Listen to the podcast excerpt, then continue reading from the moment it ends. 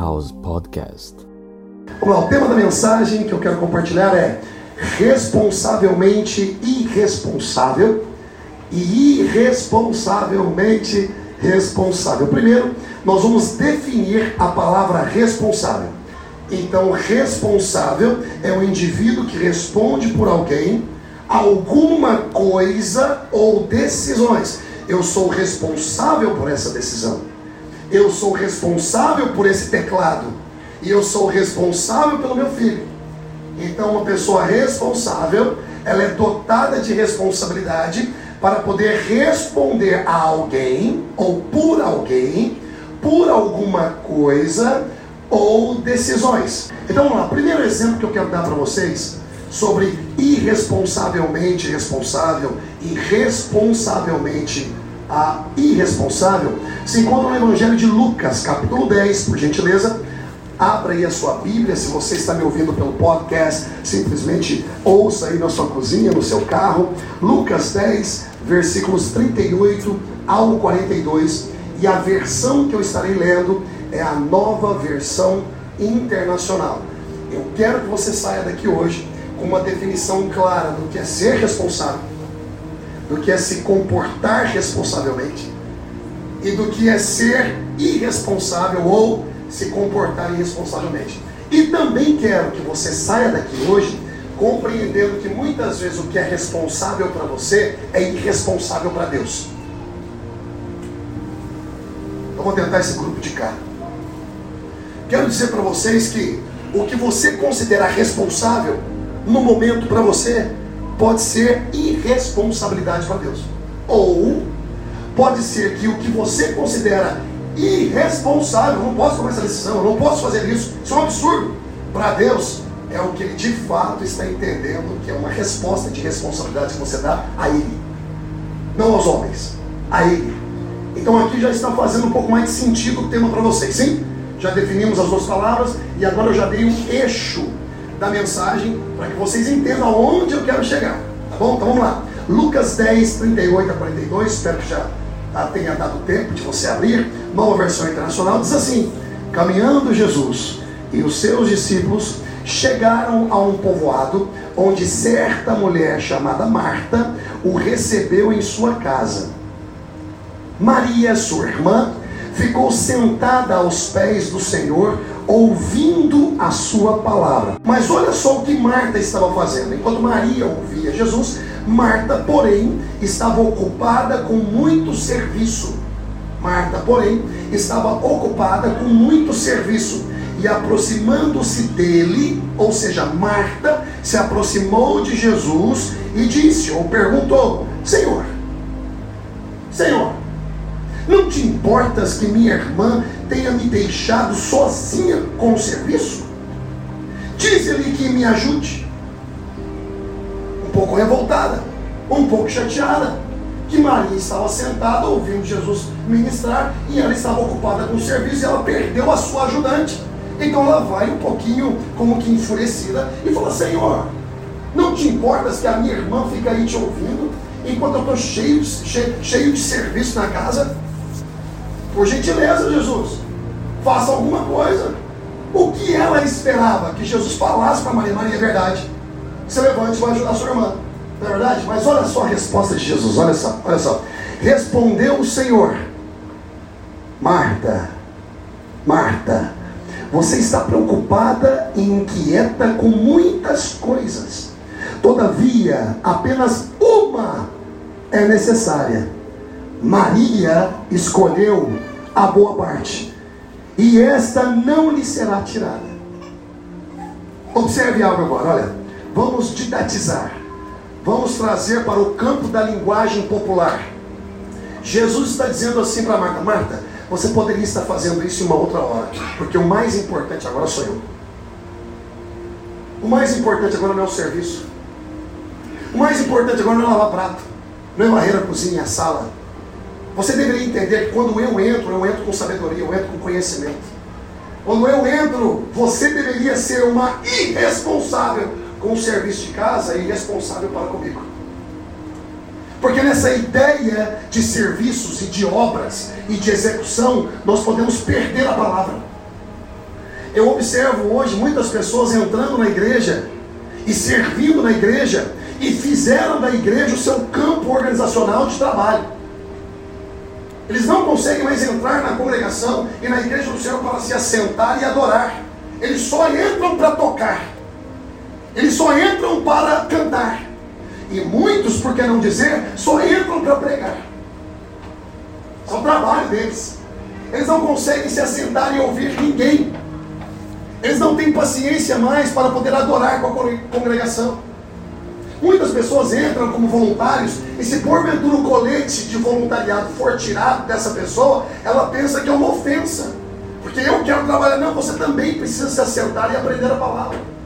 Se existe algo que nós precisamos desenvolver desde o início dessa plantação de igreja, que nós já desenvolvemos em todas as nossas igrejas, é que você pode sim servir. Você necessita ser responsável para com a obra do Senhor. Você precisa ser responsável para com a necessidade da obra sistemática, organizacional, mas ao mesmo tempo você precisa se assentar para ouvir a palavra. Você precisa se levantar e levantar as suas mãos para adorar o Senhor. Não pode se tornar apenas em serviço. Não pode. É exatamente aqui que Jesus está corrigindo. Eu entendo que no dia a dia, Senhora Marta, isso é necessário. Eu não quero te tornar irresponsável. O que eu estou te falando é que o comportamento no momento é irresponsável.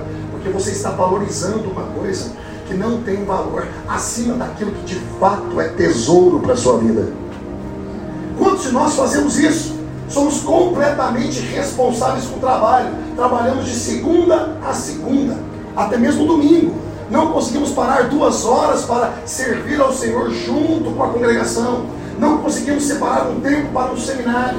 Não conseguimos separar um tempo para fazer uma visita intencionada a gerar refrigério na vida de alguém, porque nosso negócio é fazer dinheiro. Nosso negócio é sustentar a casa. E isso tudo é lindo e é necessário. Em, outra, em outro lado, tem gente também que não quer fazer nada. Não quer sustentar a casa. É um mané, não é verdade?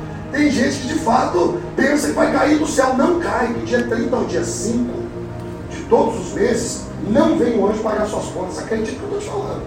Eu não sei o que estão falando por aí, mas não vem. Se você não acordar cedo e ir para o trabalho, se você não se esforçar, se você não fizer com excelência aquilo que Deus te deu em mãos para fazer, não vai funcionar. Agora, aprenda a ser responsável com aquilo que de fato tem valor e separar tempo para a acumulação de sabedoria que só vem da palavra.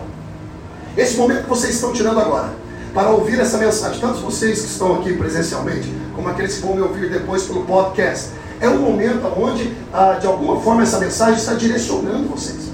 Bom, é verdade. O que, que eu estou fazendo pensando que estou sendo responsável, mas estou sendo irresponsável para com Deus? O que, que eu estou valorizando? Tanto que de fato só tem preço, não tem valor. E o que, que eu estou colocando preço naquilo que de fato tem valor? Nós não podemos, meus queridos, coisificar pessoas e personificar coisas. Nós precisamos dar valor àquilo que tem valor. Quando eu disse minha oração é de fato verdade, nós não estamos aqui intencionados a fazer igreja. Existem muitas pessoas querendo fazer igreja, mas não constroem discípulos. Se nós construirmos discípulos e se nós espalharmos a mensagem que está sendo pregada, se nós espalharmos as mudanças de vida que estão sendo cada vez mais evidenciadas em nossas vidas através da palavra que estamos recebendo, então nós vamos gerar discípulos. E quando gerarmos discípulos, a igreja nunca acaba. Aquele que gera igreja pode ser que não tenha discípulos e coloque a organização em, em jogo. Mas aquele que gera discípulos, a igreja jamais se acabará. Se você está entendendo o que eu estou dizendo, fala amém. Bem forte. Amém. Estão compreendendo o que eu estou dizendo? Não importa se são 20, são 30, se são 40, são mil pessoas. O que importa é que a palavra seja ministrada na mesma intensidade, na mesma paixão e que faça sentido. E nós venhamos a sair daqui hoje fazendo sentido, tendo o sentido do posicionamento que Deus tem nos dado. Então aqui é um exemplo bíblico de que Jesus está falando. Você está sendo responsável para com aquilo que você entende que é sua responsabilidade. Mas você está sendo irresponsável para com a minha presença e para com aquilo que de fato tem valor. Maria escolheu a melhor parte. Levanta sua mão direita para o alto e declara em nome de Jesus: fala, eu Eu. Mas, mas declara com força. Fala, eu, eu quero, eu quero, eu quero escolher, escolher a melhor parte. A melhor parte. Isso. Para isso a gente precisa ter discernimento. Para isso a gente precisa ter critério. Para isso nós precisamos analisar as oportunidades. Não é quem se assenta do seu lado, é quem se assenta no seu coração. Entendeu? Eu estou dizendo? Não é quem frequenta a igreja, é quem frequenta a sua vida. Aqui está a diferença.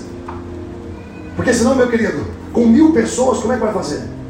Tem muita gente, por exemplo, saindo de algumas igrejas grandes porque não tem um cuidado direto. Porque de alguma forma perderam um ênfase naquilo que tem valor e responsável, que é o que se assenta no coração. É o que se assenta no coração. Quem se assenta no trono do seu coração? É o Espírito Santo de Deus? Então seja responsável para com ele. Cuidado com as coisas que você escolhe, pensando que você está sendo responsável. Na verdade, você está sendo irresponsavelmente.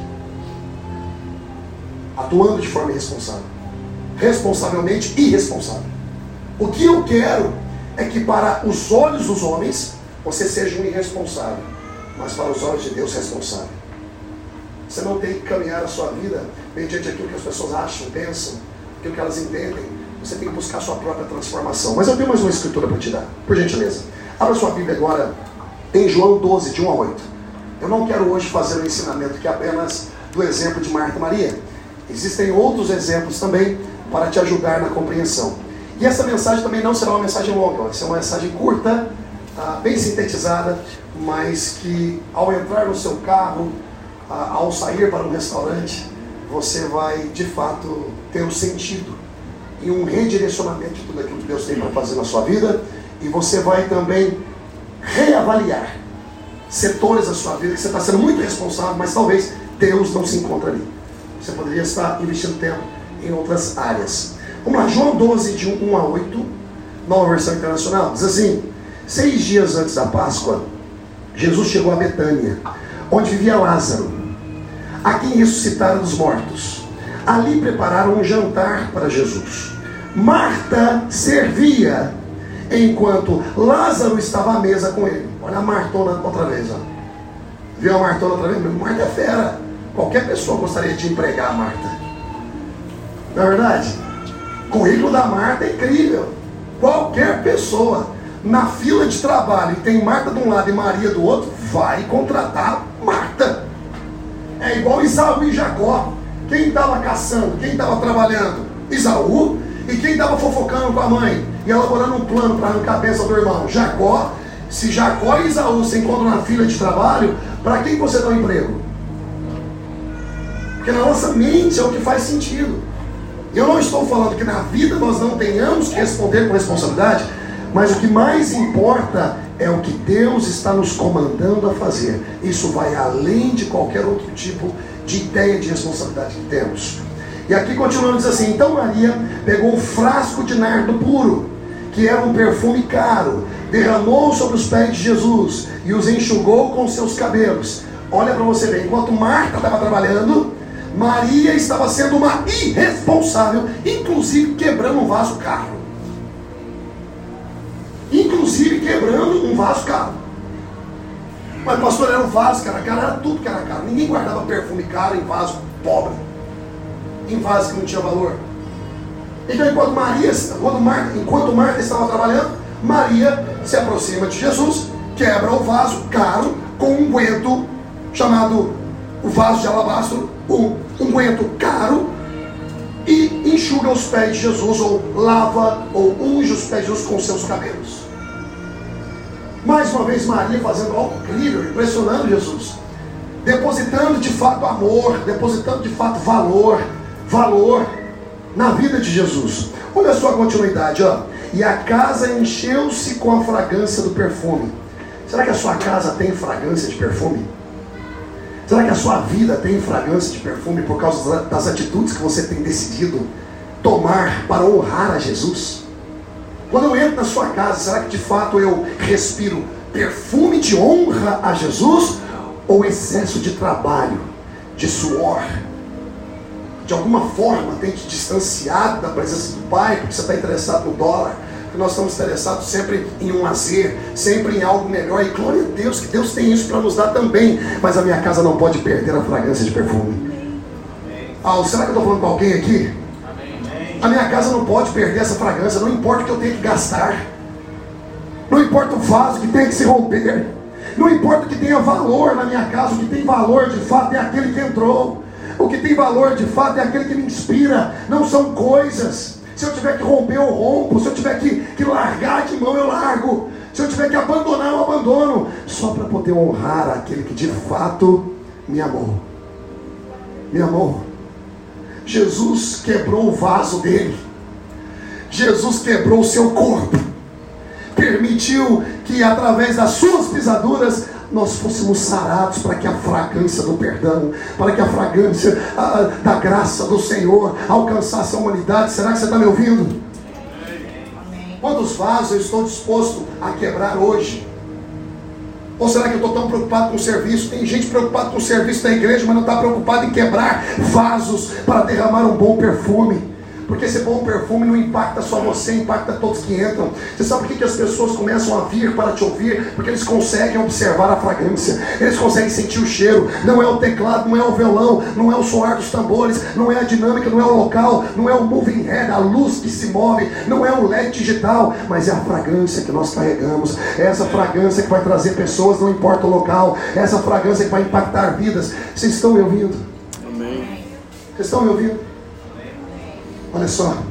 E a casa se encheu com a fragrância do perfume. Mas um dos seus discípulos, olha só, até aquele que anda com Jesus, pensando ser responsável, pode atuar como um irresponsável. Olha só, mas um dos seus discípulos, Judas Iscariotes, que mais tarde iria traí-lo, olha só. Porque tem gente que tem bom discurso, mas não tem boa vivência. Tem gente que tem boas ideias, mas não tem bom, não tem boa ação. Tem gente que é ótimo em falar o que você tem que fazer, mas é péssimo em viver da forma que ele disse que tem que ser vivida. Então Judas, aquele que queria traí-lo, fez uma objeção. Ele contendeu com aquilo e disse: Por que este perfume não foi vendido e o dinheiro dado aos pobres? Porque existem muitas pessoas que vêm com um discurso muito legal, um discurso bondoso, um discurso de caridade, um discurso de instituição filantrópica, um discurso onde não, desperdício isso aí podia ter vendido, dado para os pobres e tal. Mas a intenção do coração dele nunca foi essa. Ele não colocava valor naquilo que tinha. Ele poderia estar celebrando o fato de que aquela, aquela mulher estava depositando óleo de honra em Jesus, no Senhor dele, no Messias dele, no Mestre dele, aquele que escolheu ele. Mas tem muita gente assim também na igreja. Tem gente perdida vindo e jogando óleo em Jesus, enquanto aqueles velhos da casa não conseguem quebrar mais nenhum vaso. Não conseguem quebrar mais nenhum vaso. Fazem por profissão. Fazem porque estão acostumados a fazer. Perderam o temor, até mesmo de lidar com finanças. Perderam o temor de lidar com as pessoas. Não conseguem mais dar valor a uma visita não consegue mais dar valor a uma oferta individual, não consegue mais partir o pão, tudo virou programa, tudo virou sistema, tudo virou a forma de impactar, a forma de deslumbrar uma pessoa. Está tudo bem, termos excelentes cultos, com pessoas fantásticas que Deus tem levantado, mas o nosso coração necessita estar naquele que se assenta no nosso trono. O nosso coração necessita estar na fragrância do vaso quebrado um dia. Sabe quando você aceitou Jesus como Salvador? Você quebrou o vaso. Você disse, Senhor, esse vaso que não importa mais. Nem os meus sonhos se importam mais. Porque eu quero morrer para viver para ti. Para viver para os seus sonhos. Até o meu livre-arbítrio não importa mais. Porque morto não tem livre-arbítrio. Embora se quisermos viver, podemos pegar o livre-arbítrio e escolher. Mas quando nós morremos e crucificados estamos com Cristo, a vida que vivemos na carne, agora vivemos pela fé, na fé, daquele que se entregou por nós. Você vê que o morto perdeu a sua vontade, morto perdeu as suas escolhas, morto não critica mais, morto não fala mais nada. Aqui nós encontramos um camarada com um ótimo discurso, um discurso responsável. Sabe aquele discurso daquele camarada que chega em uma reunião empresarial e lança aquele discurso, mas na verdade todo mundo olha para ele e fala assim, rapaz, Discurso bom. Testemunho zero. Discurso bom. Solução negativa. Esse é o camarada. Sabe por quê? Porque olha só o coração dele. Ó. Porque este perfume não foi vendido e o dinheiro dado aos pobres? Seriam 300 denários, mais ou menos 21 mil dólares. 300 denários. Ele não falou isso por se interessar pelos pobres, mas porque era ladrão, sendo responsável pela bolsa de dinheiro, ou seja, ele era o tesoureiro de Jesus. Você vê que essa história é antiga. E costumava tirar o que nele era colocado. Então, Jesus respondeu: Deixa em paz, que o guarde para o dia do meu sepultamento, pois os pobres vocês sempre terão com vocês, mas a mim vocês nem sempre terão.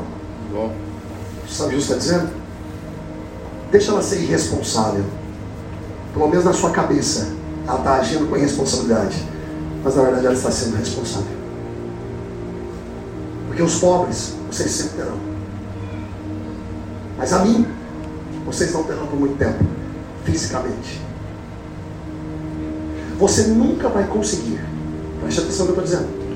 Você jamais irá conseguir suprir todas as necessidades de uma igreja. Você jamais conseguirá suprir todas as necessidades de um mundo, de um planeta, de uma comunidade, de uma sociedade, de uma empresa, da família. Todas as necessidades, emocional, financeiramente falando, mentalmente falando, espiritualmente. Você não consegue.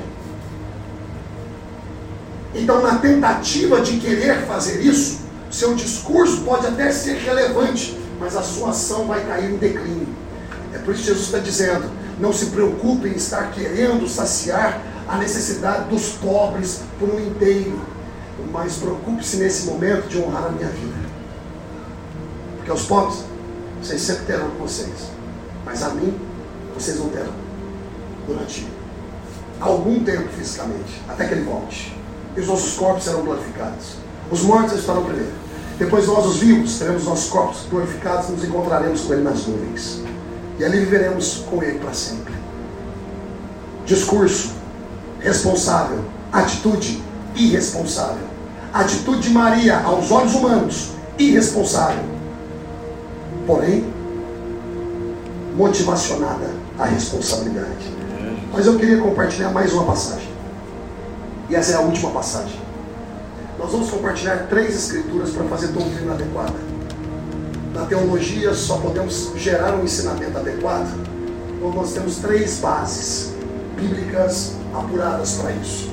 Lucas 9, 57 a 62. Eu quero falar um pouco sobre responsabilidade e prioridade. Lucas 9, de 57 a 62 ainda na nova versão internacional. Diz assim: Quando andavam pelo caminho, um homem lhe disse: Eu te seguirei por onde quer que fores. Ou seja, Jesus caminhando. Aí um homem, um jovem, em outro evangelho fala que era um jovem, aborda Jesus e diz: Eu te seguirei para onde quer que fores. Foi uma afirmativa, meu querido. Não foi assim, Senhor, será que eu posso te seguir para onde quer que fores? Não, não. Ele disse. Quantas pessoas assumem responsabilidades né? E quando de fato eles entendem o poder e o conteúdo daquela responsabilidade que ele assumiu, ele sai fora. Aqui é uma afirmativa. Ele disse: Senhor, eu te seguirei para onde quer que fores. Jesus respondeu: As raposas têm suas tocas e as aves do céu têm seus ninhos, mas o filho do homem não tem onde repousar a cabeça. Isso aqui me intrigou quando eu estava estudando isso aqui que o camarada só falou para Jesus que queria segui-lo. Jesus joga animal na parada. Eu quero ver essa parada. Eu não peguei essa sacada, eu preciso sacar esse negócio. Eu não entendi nada. Aí eu fui analisar o contexto. Jesus tinha enviado alguns dos seus discípulos à frente, porque havia aldeias, haviam aldeias de samaritanos. E os samaritanos tinham problema com os judeus. Porque os samaritanos entendiam que o lugar certo de adorar a Deus era nas montanhas.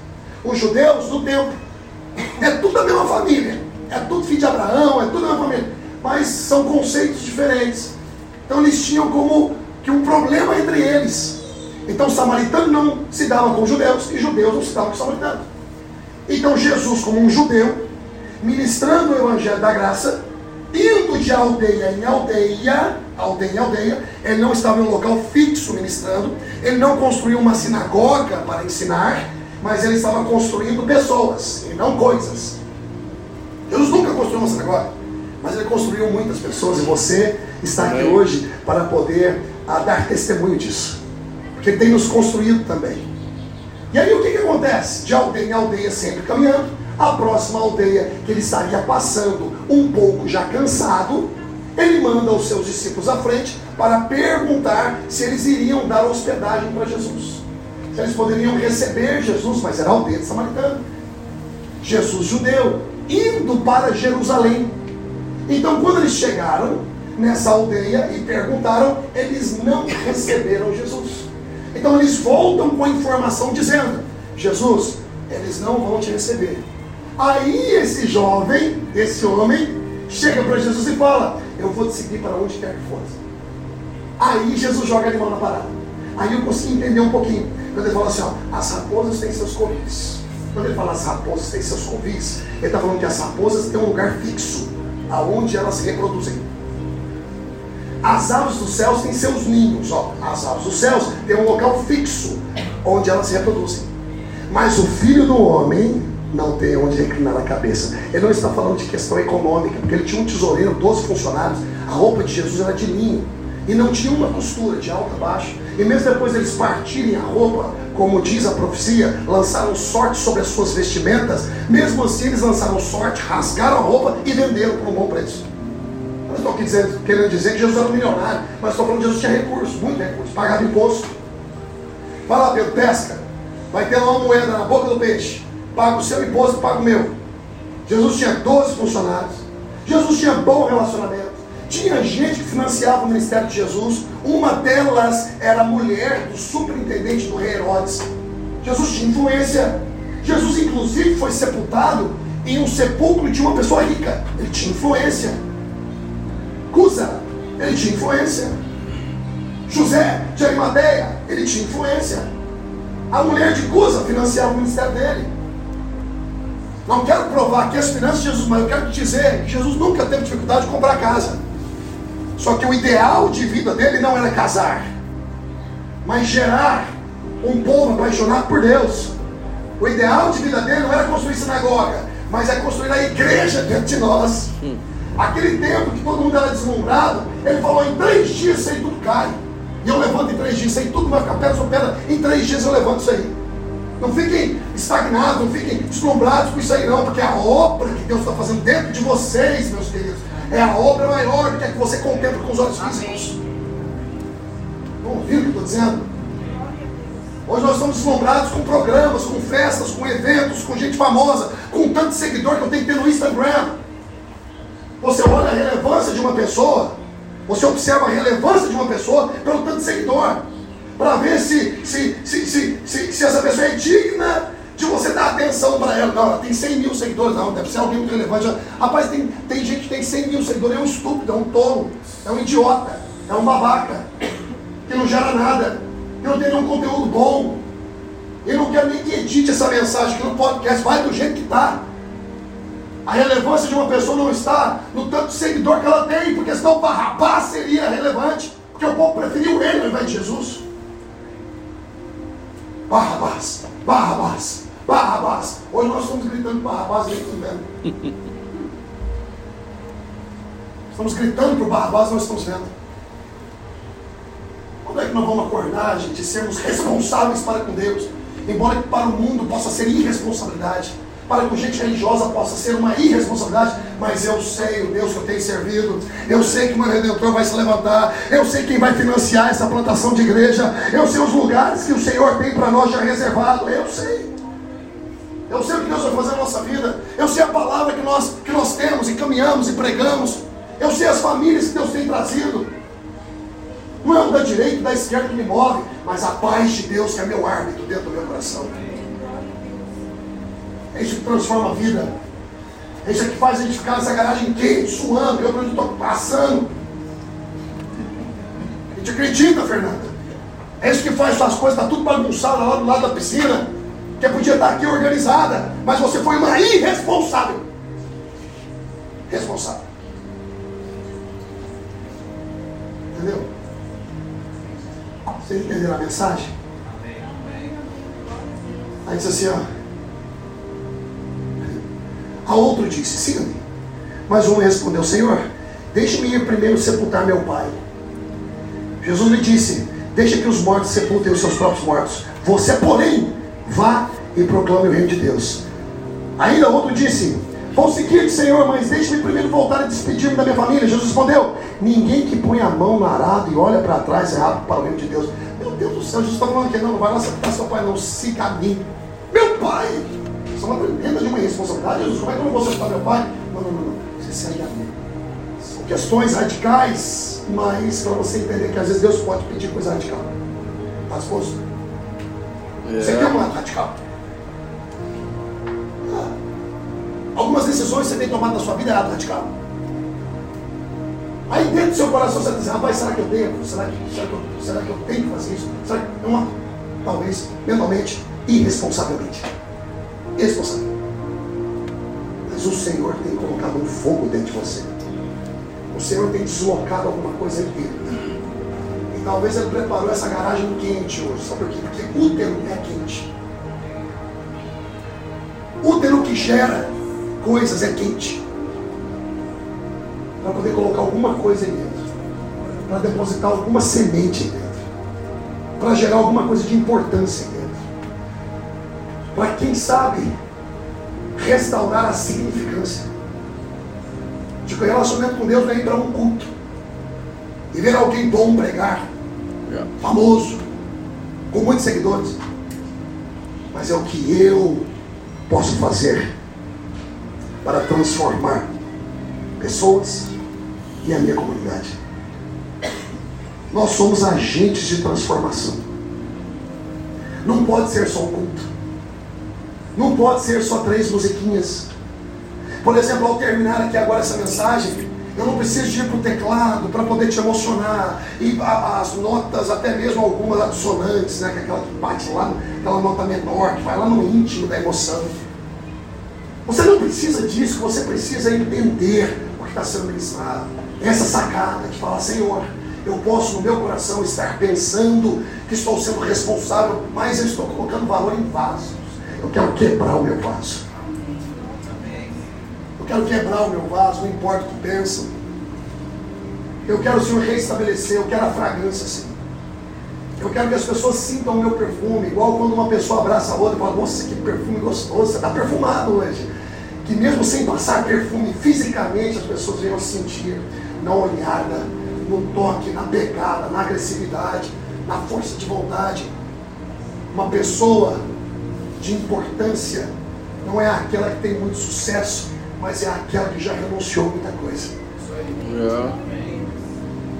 O nível das suas renúncias é que determina a sua fragrância. Graças a Deus pela palavra de Deus. Eu disse graças a Deus pela palavra de Deus.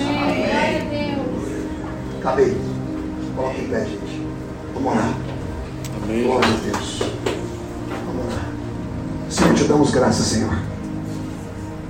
Porque eu sei que aqui nós temos indivíduos. Nós temos indivíduos dispostos a romper o vaso. Nós temos indivíduos, Senhor, dispostos a espalhar a fragrância. Nós temos aqui, Senhor, famílias, Senhor, que estão crendo novamente, estão querendo investir novamente. Nós temos aqui, Senhor, pessoas que, quem sabe, já se decepcionaram. E quem sabe, Senhor, ainda se decepcionarão, mas eles querem que o Senhor se assente no trono do coração deles. Que essa mensagem, Senhor, venha a ser uma mensagem de mudança de vida uma mensagem, Senhor, de reflexão, para que nós venhamos a fazer uma alta análise, Senhor,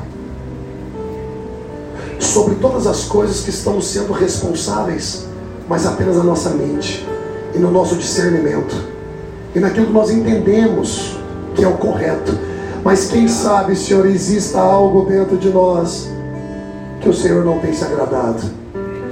Quem sabe exista algo dentro de nós, Senhor, que precisa ser mudado. Quem sabe o Senhor esteja exigindo algo de nós, Senhor, que ainda nós não temos. Vasos que nós ainda não quebramos, perfumes que nós ainda não espalhamos. Senhor, nós queremos sim, de uma forma metafórica, lavar os seus pés com os nossos cabelos. Assim como a honra daquela mulher Senhor, era, era toda significada em cabelo. A honra da mulher. Por isso, Senhor, que naquela época as mulheres elas cobriam os seus cabelos e até hoje eles cobrem os cabelos, porque a honra máxima que só deve ser oferecida para o marido, aquela mulher, Senhor, ela desprende daquilo e ela lava os seus pés, Senhor. Tem gente aqui, Senhor, querendo lavar os seus pés com cabelo. Derramar, Senhor, o óleo guardado, quem sabe valorizado dentro de casa, mas que teria muito mais valor quando depositado nos pés do Senhor. Ajude, Senhor, a cada um aqui a tomar decisões responsáveis diante de Deus. Embora, Senhor, pareça irresponsável diante dos homens. Essa mensagem, Senhor, de começo, meio e fim, venha ter sentido no nosso coração. Muitos que aqui estão, Senhor, quem sabe, estão pensando em desistir. A palavra é desistência. A palavra é retorno. A palavra é abandono. A palavra é eu não quero mais, eu estou cansado, eu invisto e parece que as pessoas não acreditam, parece que tudo que eu estou acreditando, parece que o crédito não vem. Quem sabe, Senhor, tem alguém aqui assim, pensando que a solução está nas mãos de homens, mas eu quero declarar e decretar em nome de Jesus que o Senhor será a solução para essas pessoas, a resposta vem do Senhor. O ânimo vem do Senhor, a coragem vem do Senhor e a porta aberta vem do Senhor.